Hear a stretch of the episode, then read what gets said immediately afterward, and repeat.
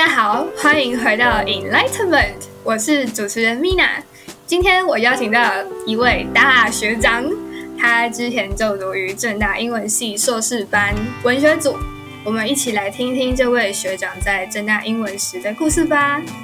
嗨，大家好，我是先前就读于正大英文系硕士班文学组的蔡坦星。我目前在台师大英文系工作，呃，担任。陈浩仁教授的英语远距教学计划的专任助理。那先前我也在呃明传大学应用英语系兼任兼任讲师吗？对，没错。哦，好棒的经历。那我想问问看，谭鑫，就是你当时是怎么进入正大英文系硕士班文学组的呢？嗯，我先前呃是在当兵时，我在二零一。呃，二零一五年的时候入伍，嗯，然后在当兵时就受到一些比较优秀的同伴的鼓舞，那发现说，嗯，大家其实都有自己的专业能力，就呃，发现说英文系其实也有属于自己的专长，那我也很希望以自能够以自己的专长为荣，所以我就决定。要报考硕士班，进入研究所去加强自己的专专业能力。因为当时我准备的时间大概就是在考试入学的时期，也就是说，就是没有依靠备审资料，没有推甄，没有什么老师的推荐信可以辅助的状况。也就是说，以前靠自己。所以呢，听起来辛苦。对，就。必须依赖大量的阅读，因为你不知道到时候出出来题目会是什么。那大家也都知道，英文系最常需要面对的就是 essay questions，所以为了应付这些 essay questions，你必须要有大量的阅读量，而且写作能力一定要有一定的水准，至少要能够表达自己的想法就是了。哦，OK。所以你当时是利用当兵的时候准备考试入学吗？是的。那你都带了什么书呢？哦，就大家一定很熟悉的 Norton 一定会带进去，因为很明显，大家如果你考试要考什么，几乎都在 Norton 里面了。哎，那你请问你是就是整本念完吗？还是只念你觉得经典的片段？嗯 这个问题非常的好哈，呃，当时的我，我的目标是要把整本念完，但是大家也知道，就厚厚一本的 Norton 要完全念完是有点难了。那我优先选的是，呃，当时我还在读书时，老师还没有讲过的地方，还有最容易被提起的那一些作品，比方说 Divine Comedy，好，或者是 Waiting for Godot，那。再来就是那些很远古、很远古一定会提到的 Homer 的作品，那 Iliad、Odyssey 之类的。那厚厚一本 Norton 是绝对不可能 随身携带的，所以我的做法就是拿去影音，然后一张一张的带在身上，站哨的时候就偷偷读。我不知道这个能不能讲，但是我当时就是这么，感觉很特别。那接下来我想要问的是，你在考取文学组的时候，呃，怎么说呢？考试的科目大概分成几项啊？考试的科目啊，嗯嗯，先前考试的科目我还比较有印象的，呃，除了英美文学史这个是必考，然后还有翻译啊，会考我们中文能力，这然后。还有呃比较呃广泛的一些，比方说是一些呃文学常识啦、文学作品读法啦这些东西。那感觉要准备的东西蛮多的，你只有带 Norton 进军营而已吗？对，这个 这个问题不错。嗯，我的想法就是，嗯，既然时间有限，那就优先准备那些啊。最能够让你留下印象的东西，那因为 essay question 重点是你怎么表达你的想法嘛，所以呃，你要能够表达想法，你得要先能够有 material 来发挥。那我的想法就是，我先把 material 先记熟再说吧。嗯，了解。好，所以呃，考考文学组的时候，考完之后还需要面试吗？有的，在呃，居然有 考完试之后，就是第二阶段，第二阶段就是面试。哦，嗯嗯，你还记得帮你面试的老师们吗？记得，完全记得。那嗯，当然先说一下啦。我们面试呃第一阶段就是笔试嘛，笔试的时候就是剩下来，我记得是呃哎报名笔试大概是三十五人左右吧。我那个时候记得名单，然后剩下来的大概是呃二十几人，然后在笔试呃再接下来就是进入口试，口试的时候。我记得是取十五个，那这样录取率大概是一半对，差不多，其实差不多。嗯，然后面试的老师们呢，呃，头一位就是最有印象的就是江翠芬老师，但是他其实当天讲的话很少，他几乎没有问我什么问题。然后还有呃陈映怡老师，然后还有呃林志兴老师。其他我记得其实有五位，但是还有两位，我现在有一点点没那么有印象了。哦，好，我第一次知道原来考试之后还需要面试诶。对我们，我们学校的英文系还蛮讲求一些形式上的传统的。OK，那他们都问了什么问题？例如说进文学组需要有什么样的特长之类的吗？特或特质不是特长，特质。呃，在文学组这边，老师们关注的当然不会预期说你有很完整的呃文学知识，那至少要有呃一部分的嗯算是尝试吧。那再来就是你的性格是不是跟老师合得来？我觉得虽然说老师不会讲，但是大家其实都知道是嗯。你跟老师适不适合合作？你适不适合这个环境？这都一定会列入考量。然后再来就是你对自己想要从事的方向有没有一个嗯明确的概念？那比方说像我，我当时其实呃就有一个还蛮明确方向，就是我就想往幽默、往喜剧的方向发展，因为这个这个领域在文学之中相对而言算是比较呃少数一点。了解，原来是这样子。那个，那为什么你会想要往比较少人研究的方向去走呢？因为这样相对来说文献也会比较少嘛。对，这个 comment 非常的正确哈，就 嗯，首先，身为一个读文学的人，大家其实都很想要找到自己的独特性。也许这不只是读文学人的特色，但是，嗯，身为尤其身为读文学的人，大家都想要找到自己的独特点。那，呃，想要找到独特点，你就是必须要呃找一些比较少人做过的事情，做一些比较少人去做的事情，然后从中有一像大放异彩一样。呃，当然，大部分的人其实还是会选择比较经典一点作品嘛。那。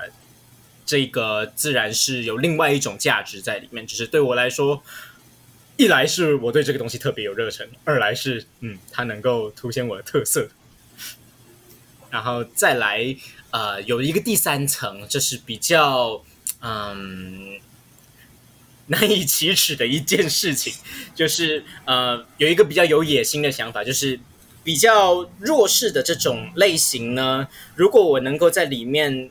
稍微有一点贡献，稍微有一点成就的话，那我就算是呃，对于一个学术领领领域里面有了一一部分的贡献了。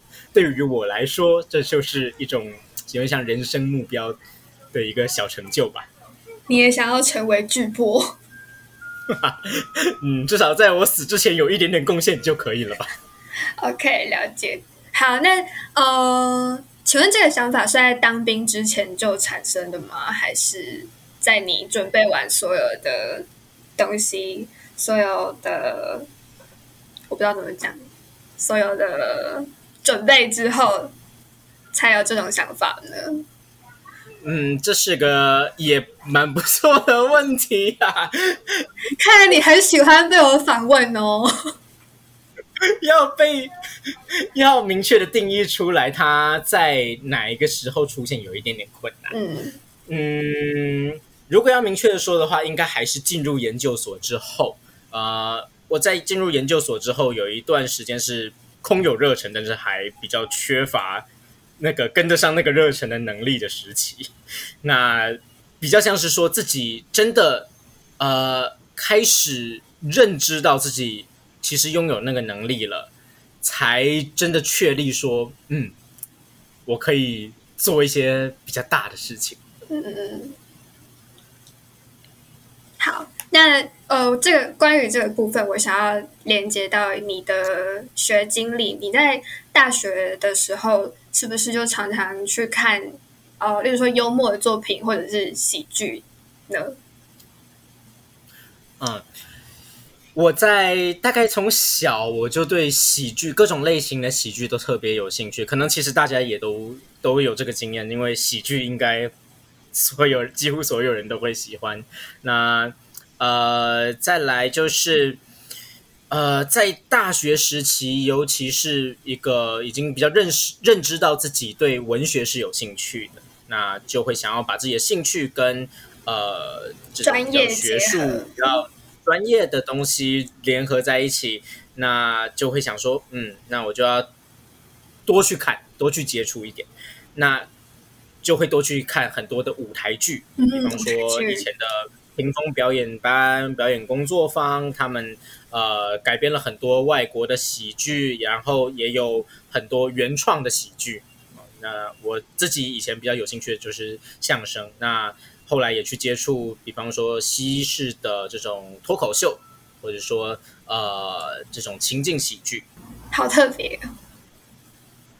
嗯，也也不算是特别。其实我觉得，如果说去稍微了解一下，有对对这些有兴趣的人，应该也是不少啦。那当然，在进入研究所之后，就是嗯，对自己更有一个专业度的要求，所以就是不只是要去接触，而且要能够有一定的能力去评判什么叫好的喜剧，什么叫坏的喜剧。那这个就自然是比较复杂一点，但是。受了英文系呃正大英文系这边的训练之后，嗯，我自己是觉得我是跟以前看戏的方式差了蛮多的，有一定的程度的落差。至少如果别人问起说，呃，你对这出戏有什么偏见的话，嗯，我不至于到完全说不出来。啊，我想问，那这一块就是喜剧啊，就是幽默这一块。呃，是不是有一些研讨会或者是会议可以参加呢？那你在大学的时候是不是也有参加过类似的类似的活动？嗯，有的类似幽默的会议，其实每年都会有一些，只是在台湾真的相对而言比较少。那在台湾的话，呃，比较多的是像台大这边，它的戏剧系还有外文系。呃，都不定期会召开一些会议，那有的时候呃，主题就会 cover 到喜剧的东西。那主要还是呃，在美国这边关于幽默的研讨会比较多。那他们现在比较强调的，当然还是说呃，幽默的功能可以有些什么，它的效果有些什么。那呃，可能大家也比较有兴趣的是说，幽默它除了笑。本身它还能做些什么？所以，呃，有兴趣的人可能通常也是期望说自己能够想到幽默，它还有些什么特色，什么呃，现在的人还没有发现的，嗯，效应可以让人类的呃发展更优化之类的方向。我想到一个，我觉得讽刺应该是其中一个功能吧。嗯。我们可以说，其实讽刺它算是幽默的一种形式啊。那它的功能，讽刺它会有一些功能。那比方说，我们可以看到，呃，像意大利很著名的这个喜剧作家 Dario Fo，他有很出名的一系列政治讽刺喜剧啊，比方说 Can't Pay Won't Pay，或是呃这个呃有有好几出，一时间还真的想不出来。呃，一出叫《意外死亡》哈，呃，一个无政府主义者的意外死亡，英文翻译我现在有点记记不起来。那在《意外死亡》这一出戏，它就是一个很明确的政治隐喻。那呃，尤其它的手法上又是比较呃夸张一点，又具有一点点超现实的意味，所以你可以知道，他描述的不是呃明确的把一个政治事件拉到舞台上，但是你知道他在影射某些些某些人，因为他会在那些点上面运用夸饰法。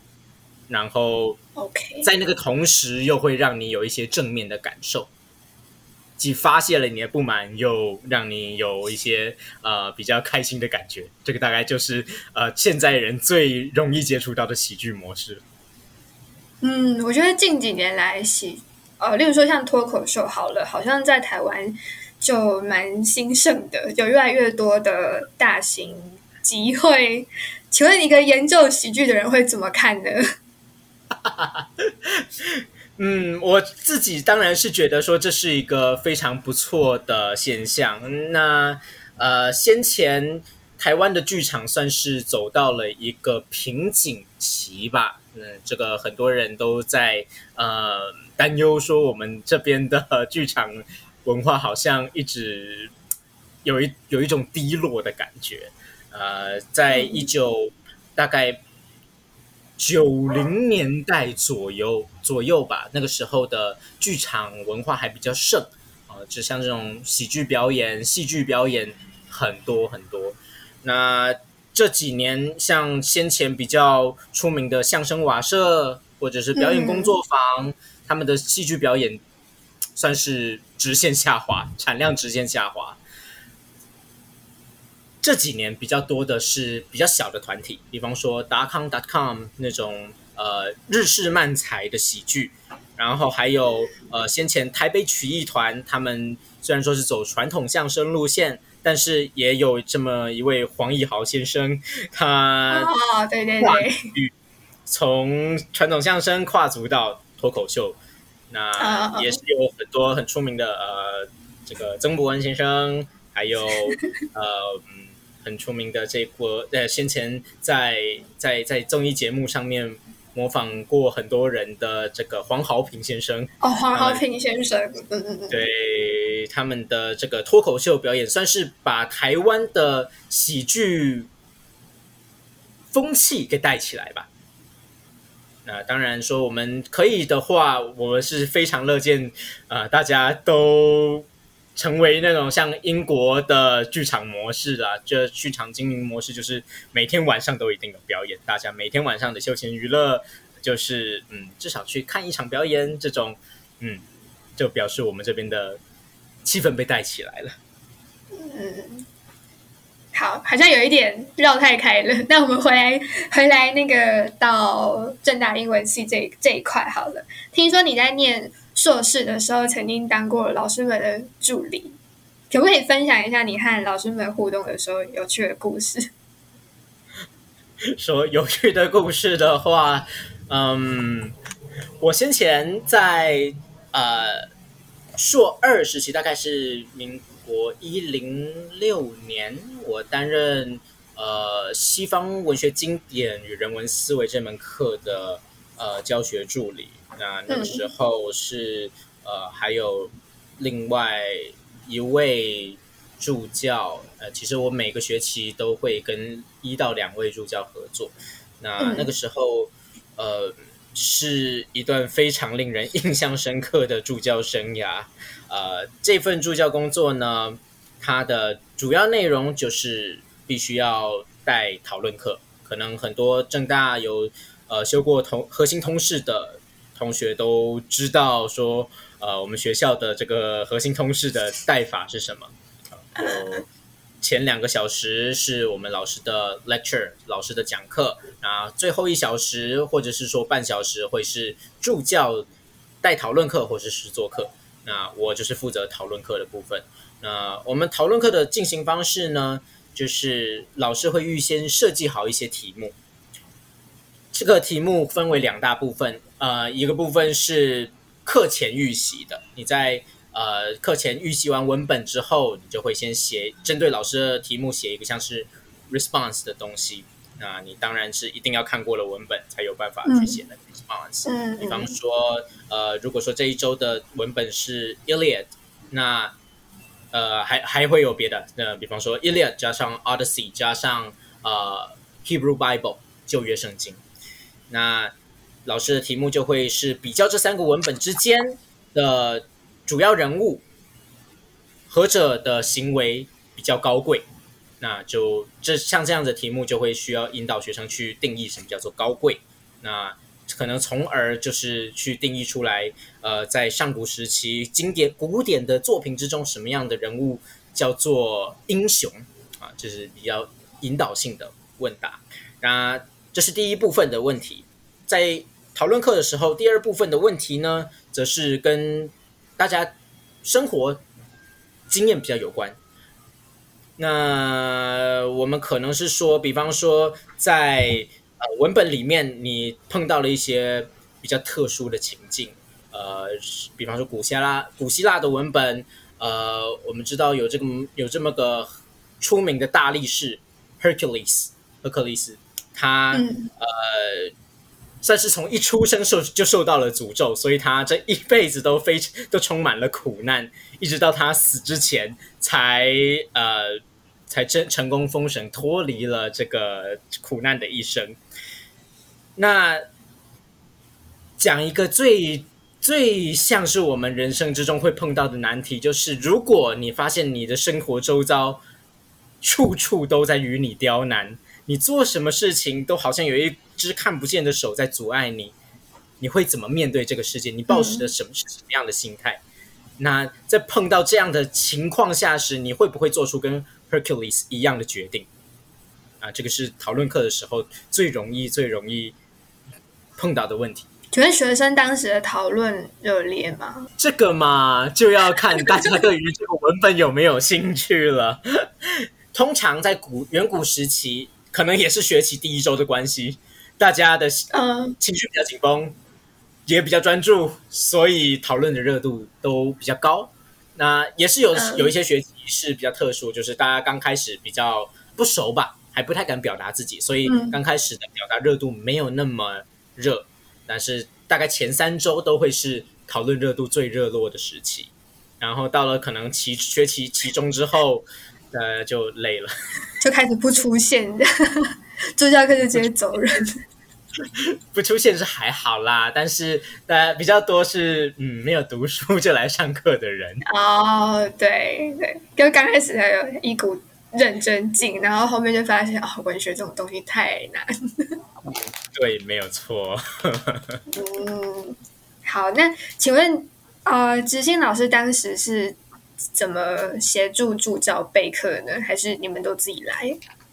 啊，这个问题对我前面还好像还没有详细的讲到这个课的构成哈，就是这门课是由林志新老师和呃另外一位或两位老师合开的一门核心通识。那林志新老师他算是呃，因为他负责的就是古典时期一直到呃浪漫主义以前的这些文本和作家，这个这整这一大段时代都由他负责教。所以他也算是会负责训练我们这些助教的老师。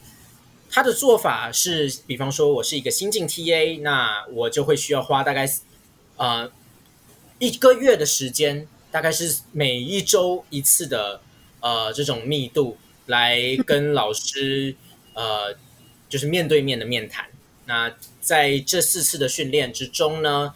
呃，这四次面谈之中，呃，老师就会先要求我们先呃把他要教授的文本至少先看完第一周，那来写一些 feedback，来预期学生在写 feedback 时候都是用怎样的心态去写的，会用怎么样的眼光看待他出的题目，因为老师每一个学期都会重新写题目，所以呃，老师重点是放在于。我们有没有锻炼出来怎么预期学生的困难，还有我们有有没有办法去解决他们，引导他们把他们的想法磨琢磨的更细腻这件事情。所以没有说有标准答案，可是我们的答案对老师来说也永远都有进步的空间。那请问这个就是当助教的经验是否有帮助到你念硕士的那个时候对文学有更深的理解呢？是非常的有帮助的啊！就是虽然虽然说我是不打算要帮老师做这个广告啦，但是呃，身为一个文学研究生，老师的训练真的是非常的有帮助。因为老师在课学期之中的他的训练方式呢，是比方说，呃，我们这一周呃星期三上课，那他在星期三前一天，星期二就要先跟所有就助教先开一个会，准备明天的课程。然后呃上完隔天星期三上完课之后呢，呃就需要在因为当天就有收到学生写的 feedback 写作业了。那我们就需要回家改作业，改完作业呢，我们会需要先试改五份。我先或许我不该说改完作业，我们会需要先试改五份作业，然后挑一天跟老师 meeting，老师确认我们改的没有问题，比方说有抓到学生真的没有描述的很正确的点，或者是说我们能不能分辨什么样的学生写的答案是好答案。什么样的学生算是比较有认真在上课的学生？确定我们会辨别这些之后，他才会放我们下去改所有的答案，改所有的题目啊。那有受过这个训练，首先对于文学的学生来讲，有没有办办法辨有没有办法辨别一个好的 opinion，有一个细腻的 opinion，就是一个很有帮助的训练啊，尤其是你。念文学的时候，你是在分逐字逐句的分析文本，那你现在只是把这个能力移到了学生的回答上面而已啊，这是非常有帮助。那再来另外一个是，呃，老师在每一周课前准备的 meeting 时，他一定会要求我们做的一件事情，就是要找出每一个文本之中的重要的议题啊，他而且不能只抓出一个，通常要要求到是两到三个，那。通常文学的研究生最大的问题都是不知道什么样的东西叫做议题。就我花一点点时间问你的话，你会怎么样描述一个作品的议题呢？我们比方说，你读过什么作品？呃，我们说，啊，我们刚刚提到的《伊利亚德》（Iliad），你会觉得它有里面有哪些议题可以讨论？我想想看，《伊利亚德》。我前阵子才重读过，我想想看，我觉得是首先第一个，他一定会碰到的是战争嘛，战争对对人类的影响，这样算是一个议题吗？这也不算是人类，里面都是神半人半人半神，没有关系，这个说法战争的影响好了，嗯，这个说法不能算是错，只是。执行老师不会满意，为什么呢？因为老师要求的议题形式通常是呃，要你能够呃明确的从里面看到有两面或是更多面的层次啊。那通常说像是荣耀，或者是说英雄这种东西，那嗯，比方说你要定义什么叫做荣耀，你要定义什么样的东西叫做英雄。这些东西算是你在上古比较经典的文本里面，因为他们谈的通常都是一个国家兴亡的问题。那国家兴亡就会跟个人的荣耀很有关系，跟一个什么样的人叫做英雄很有关系。一个拯救了城邦的人可以叫做英雄，那拯救了城邦表示他杀了很多的人，这就有一点有趣了，对吧？他就但死死的很壮烈也可以是英雄，没有错，这就是另外一个层面的。现象了，呃，如果如果一个人一辈子默默无闻，可是他过得很好，那嗯，好像在从希腊神话的角度来讲，他们就不太算是英雄了。好，我现在理解到就是大学部学生跟念过研究所学生的差异。倒是我们接受的训练真的有点不太一样，不能算是，我还太嫩，还太嫩，算是不不不能算是比较弱，但是就是花的时间有差别，而且呃有没有受过金老师的训练也是有差别的。我我只受他训练一个学期啦，但可能还不够，就是我不像你，就是受他训练这么久。我当他助教当了三个学期啦，那这三个学期，嗯，真的是 又爱又恨，当下都会觉得说，嗯，真的是蛮痛苦的，因为每天真的花了非常非常多的时间在读文本和写老师给的。这些课前笔记上面，呃，我知道他对我很有帮助，我也知道，嗯，就是我其实这是我自己去，我 I ask for it，就是我自己去找来的这些麻烦，我其实没有什么资格去抱怨，而且我也知道他跟我的 目前论文的研究一点关系都没有，但是我就是还是会有心里有一点一一点点。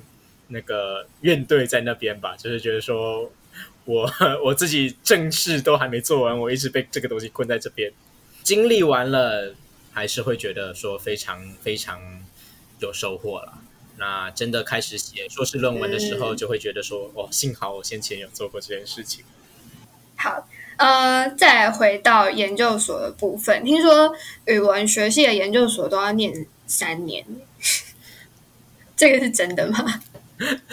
是没错，如果你认识系上的任何一个组的研究生，嗯，尤其不只是我们组，可能到别的呃外语学院、别的研究所的学生，他可能都会告诉你，也就我们研究所的学生都是要念大概至少三年起跳。那 这个是说来有一点难过的故事啦，因为可能社科、理工。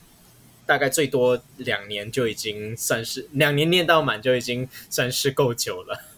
那我们三年起跳，对他们来说都会有一点啊，那不知道你这几年在干什么的感觉啊？呃，文学组尤其是文学组的研究生很难 defend themselves，因为你很难说你拿得出来什么成果，说你这几年做了些什么。你顶多是像我们说我在当哪个老师的助教，我在。呃，做哪些？我去交换。而对于外系的学生来说，外校、外院的学生来说，我们都有点像是在浪费时间。但是我我觉得不太能说是在浪费时间。对，就是我我可能最呃最能讲的就是说，我因为我们要做的事情都很需要我们对生活的观察，所以我们。也会也会需要花很多时间去沉淀酝酿。当时的系主任呃徐佳慧老师，嗯，他他很他很体谅文学组的研究生，他就说他每次提到我们毕业年限的问题，他就说啊，文学组研究生会需要就是会需要比较多时间酝酿，所以啊他都可以理解的。那我想。所以还真的会有毕业年限的问题哦。是没有错，这个在我们系上念到五年、念到六年的呃学长姐大有人在。那呃也是有很多人，即使把所有修业年限念完了，都还是没有办法毕业。这个情况也非常的常见。这样听起来很劝退，怎么办？怎么办？我们要拉回来一点。请问你在？那个文学组这三年是怎么规划的？可以给我们的后人一点那个指引，一点明灯。非常非常 非常正面的一句话就是：你在这个系上，你在这个组内，你可以学到的东西真的是无可替代。呃，你读完这个系所之后，你能够学到的技能，它能够几乎在呃任何一个职场上发挥功能。只要你知道你在干嘛，那像我的话，我的我先保持的一个原则就是，我所有学到的东西一定都有用。那差别只是我知不知道要把它用在哪里啊？就比方说我们刚刚说到的，呃，读文本的读法，找议题的找法，这个这件事情其实就可以应用到几乎所有的人事上面。那比方说你现在是一位人事主管。你去，我就会收到呃，比方说来想要应征工作的人的这个自传，那我就会开始找他的人生之中比较重要的议题是什么。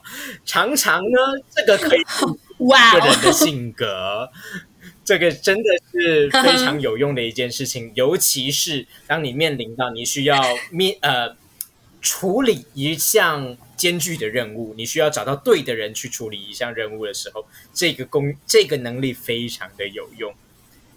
那从这个角度人，也可以来讲说，呃，虽然说读文学组的人都是在读已经死，嗯、多半是已经死掉的人的作品，但是呃，你也是在读关于人的一切，因为你在读别人的想法，你在读别人的故事，那从中你会读到呃那些隐藏在文字后面的东西。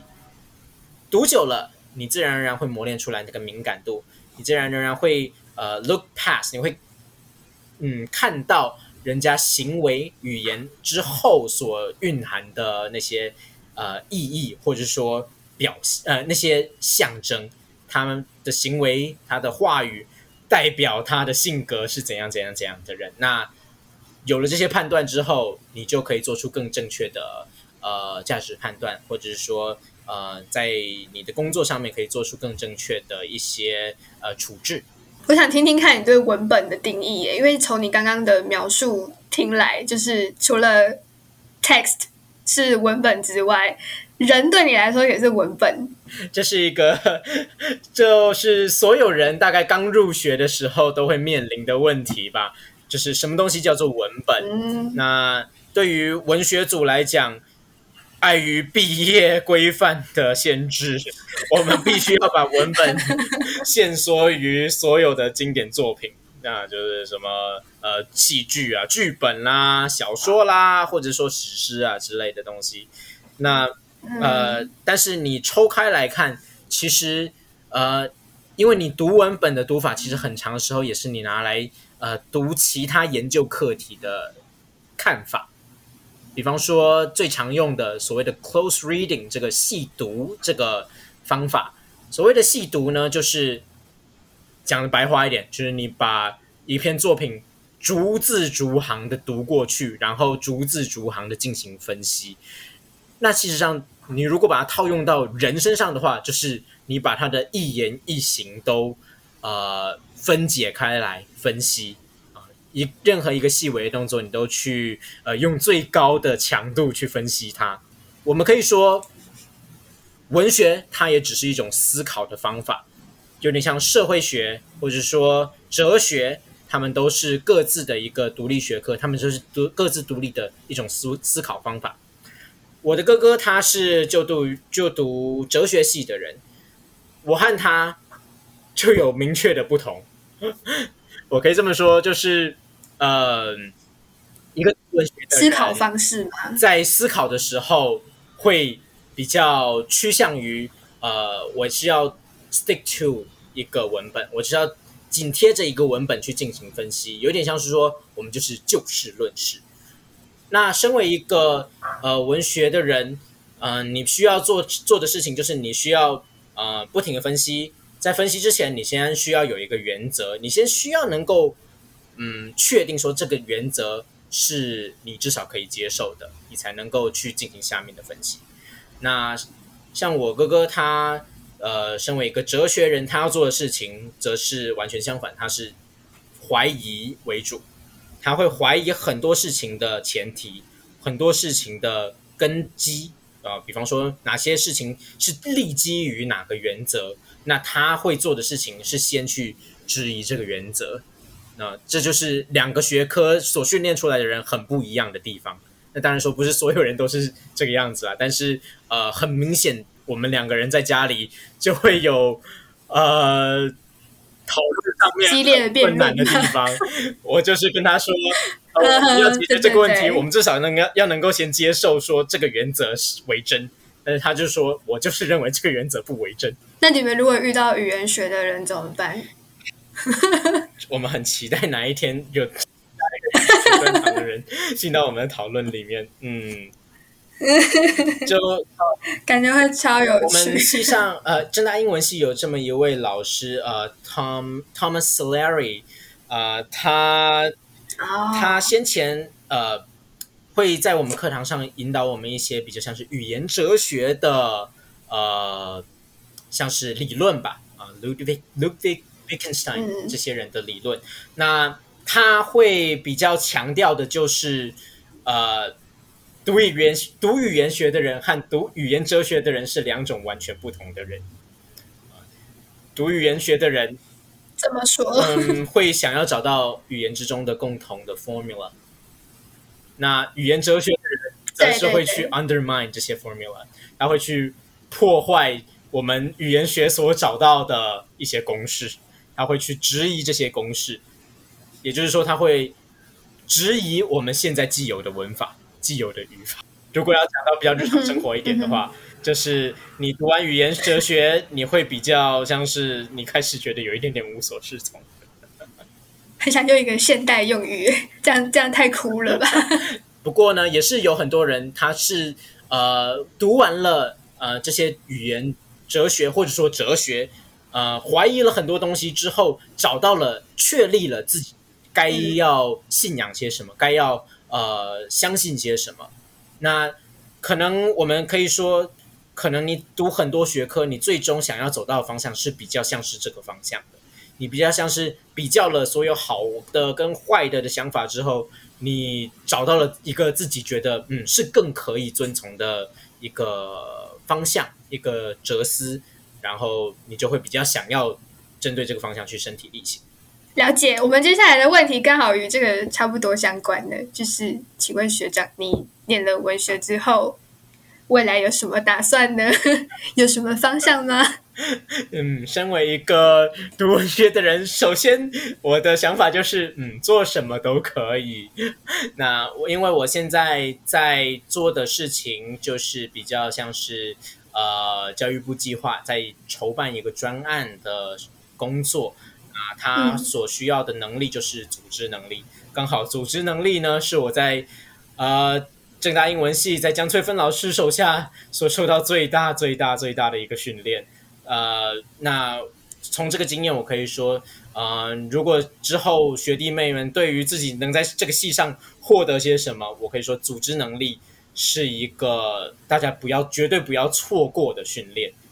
就是那要从哪边可以看到组织能力？任何可以训练你写作的课程，任何训练你表达自己的课程，都可以训练你的组织能力。那有的时候你会觉得说，嗯可能你的想法就是很简单、很单纯，你没有什么好组织的。这个就是你可以 work on 的地方，这个就是你可以努力的方向了。呃，你可以尝试着把简单的想法拿下去分析，看它有没有更多的面向、更多的层面可以延伸。然后延伸完之后，能不能再跟你最开始的、最初呃最起初的想法能够产生关联？如果你可以成功的话，那这就表示你的组织能力已经到了下一个境界。那拥有这个组织能力，你下去做很多的工作都会得心应手。呃，尤其是大多数可能呃英文系的人绝对避不了的就是行政工作。那行政工作、组织能力、逻辑能力，一定是你非常非常重要的能力。所以大家不要觉得你学到的东西没有用，绝对绝对绝对可以从中找到呃对你未来非常有帮助的东西的。